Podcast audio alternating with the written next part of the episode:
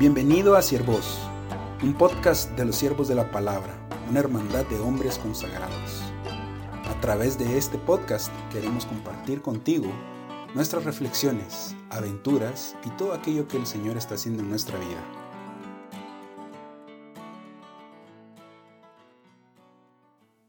En el episodio de hoy quiero invitarte a que busques un lugar tranquilo y cómodo, con la menor cantidad de distracciones posibles y que en la paz y tranquilidad del silencio puedas meditar en el profundo misterio de la pasión de nuestro Señor Jesucristo según el Evangelio de Marcos.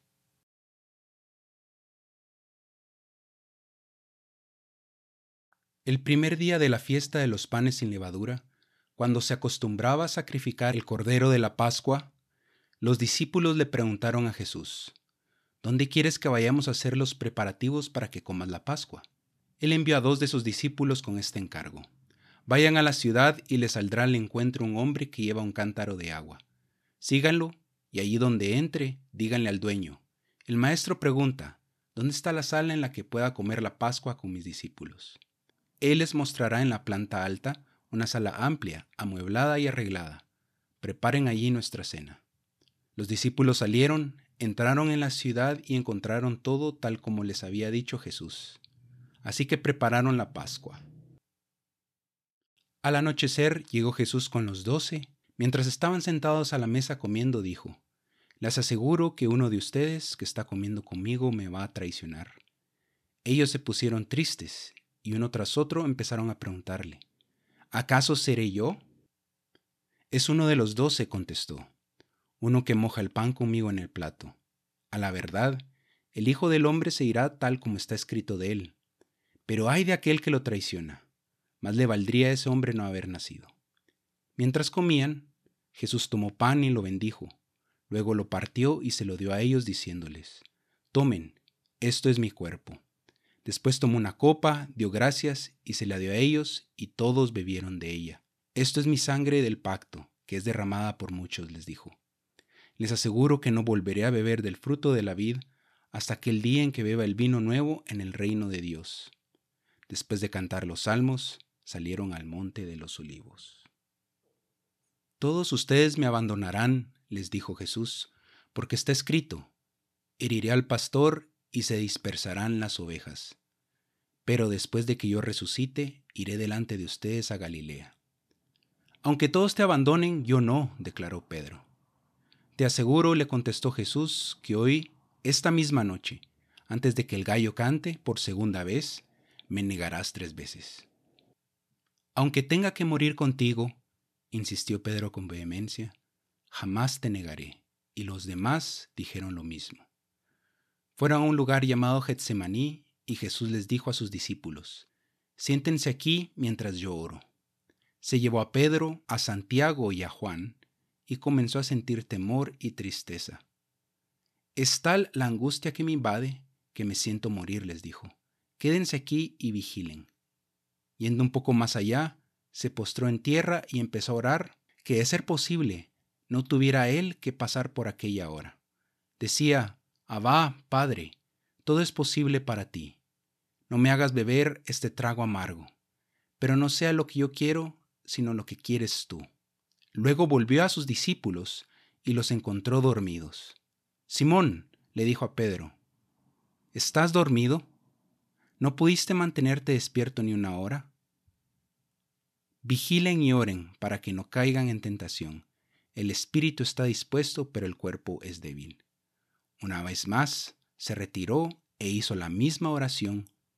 Cuando volvió, los encontró dormidos otra vez porque se les cerraban los ojos de sueño.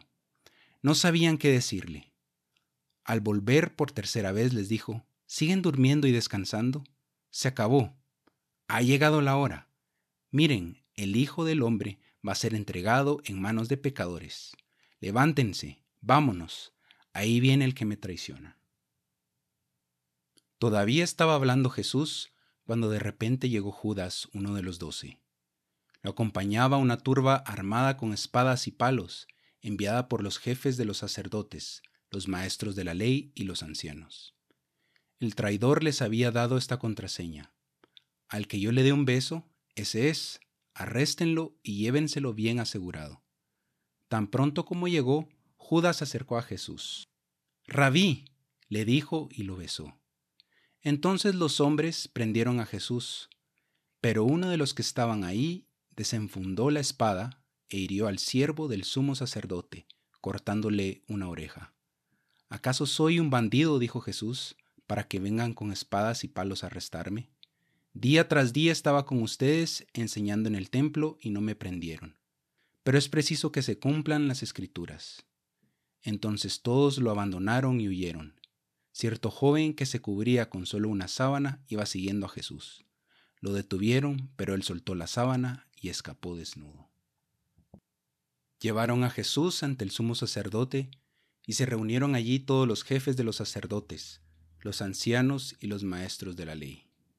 Pedro los siguió de lejos hasta dentro del patio del sumo sacerdote. Allí se sentó con los guardias y se calentaba junto al fuego. Los jefes de los sacerdotes y el consejo en pleno buscaban alguna prueba contra Jesús para poder condenarlo a muerte, pero no le encontraban. Muchos testificaban falsamente contra él, pero sus declaraciones no coincidían. Entonces, unos decidieron dar este falso testimonio contra él. Nosotros le hemos oído decir, destruiré este templo hecho por hombres y en tres días construiré otro, no hecho por hombres. Pero ni aun así concordaban sus declaraciones. Poniéndose de pie en el medio, el sumo sacerdote interrogó a Jesús. ¿No tienes nada que contestar? ¿Qué significan estas denuncias en tu contra? Pero Jesús se quedó callado y no contestó nada. ¿Eres el Cristo, el Hijo del bendito? le preguntó de nuevo el sumo sacerdote. Sí, soy yo, dijo Jesús. Y ustedes verán al Hijo del Hombre sentado a la derecha del Todopoderoso y viniendo en las nubes del cielo. ¿Para qué necesitamos más testigos? dijo el sumo sacerdote, rasgándose las vestiduras. Ustedes han oído la blasfemia. ¿Qué les parece? Todos ellos lo condenaron como digno de muerte. Algunos comenzaron a escupirle, le vendaron los ojos y le daban puñetazos. Profetiza, le gritaban. Los guardias también le daban bofetadas. Mientras Pedro estaba abajo en el patio, pasó una de las criadas del sumo sacerdote. Cuando vio a Pedro calentándose, se fijó en él. Tú también estabas con ese nazareno, con Jesús, le dijo ella. Pero él lo negó. No lo conozco. Ni siquiera sé de qué estás hablando. Y salió afuera a la entrada. Cuando la criada lo vio allí, les dijo de nuevo a los presentes, Este es uno de ellos. Él lo volvió a negar. Poco después, los que estaban allí le dijeron a Pedro, Seguro que tú eres uno de ellos, pues eres Galileo. Él comenzó a echarse maldiciones. No conozco a ese hombre del que hablan, les juro. Al instante, un gallo cantó por segunda vez. Pedro se acordó de lo que Jesús le había dicho. Antes de que el gallo cante por segunda vez, me negarás tres veces, y se echó a llorar. Tan pronto como amaneció, los jefes de los sacerdotes con los ancianos, los maestros de la ley y el consejo en pleno llegaron a una decisión ataron a Jesús, se lo llevaron y se lo entregaron a Pilato. ¿Eres tú el rey de los judíos? preguntó Pilato.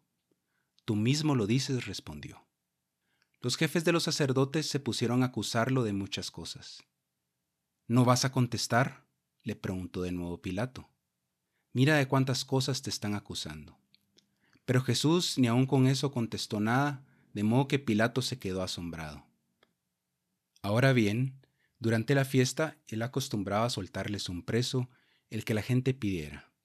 Y resulta que un hombre llamado Barrabás estaba encarcelado con los rebeldes condenados por haber cometido homicidio en una insurrección. Subió la multitud y le pidió a Pilato que le concediera lo que acostumbraba.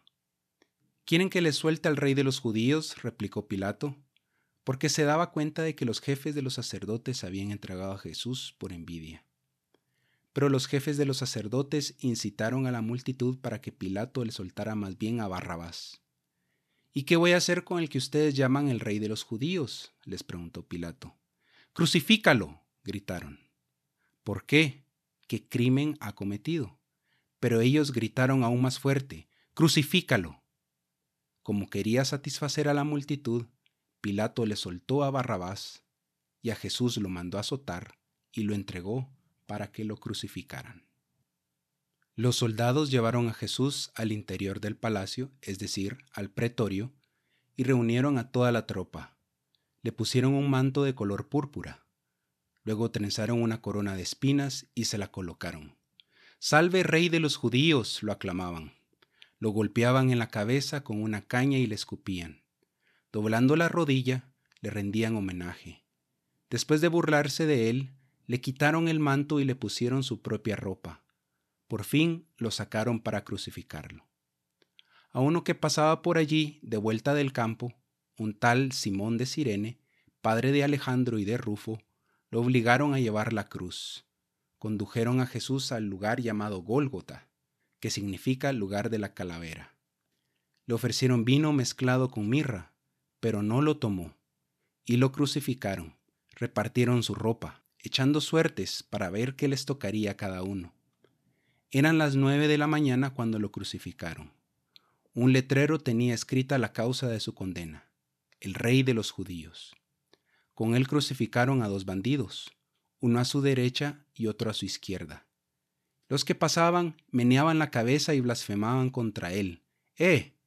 Tú que destruyes el templo y en tres días lo reconstruyes, decían, baja de la cruz y sálvate a ti mismo.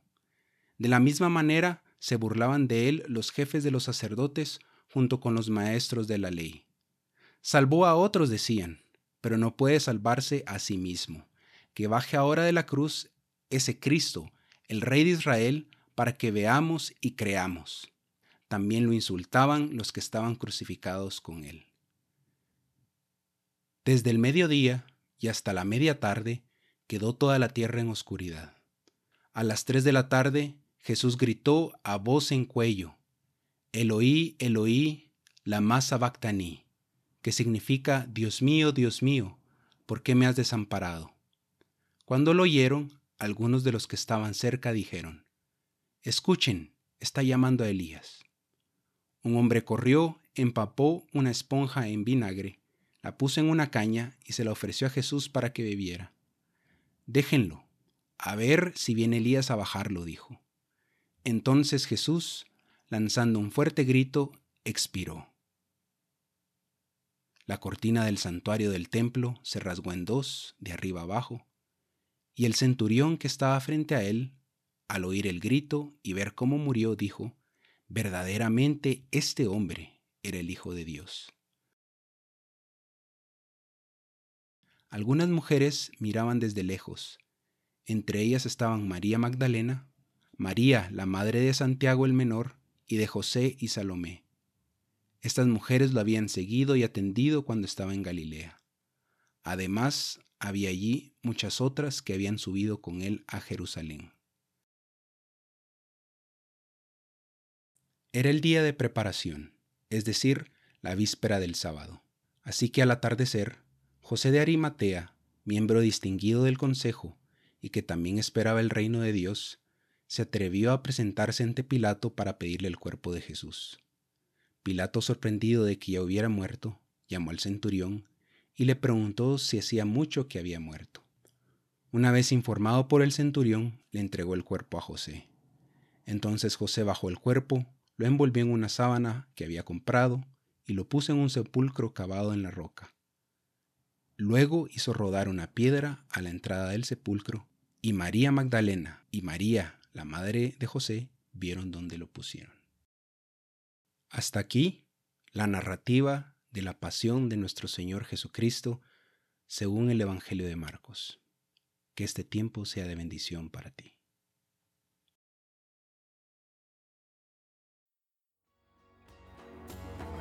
Esto fue Siervos. Si quieres conocer más de nosotros, visita nuestro sitio web www.siervosdelapalabra.org. Dios te bendiga.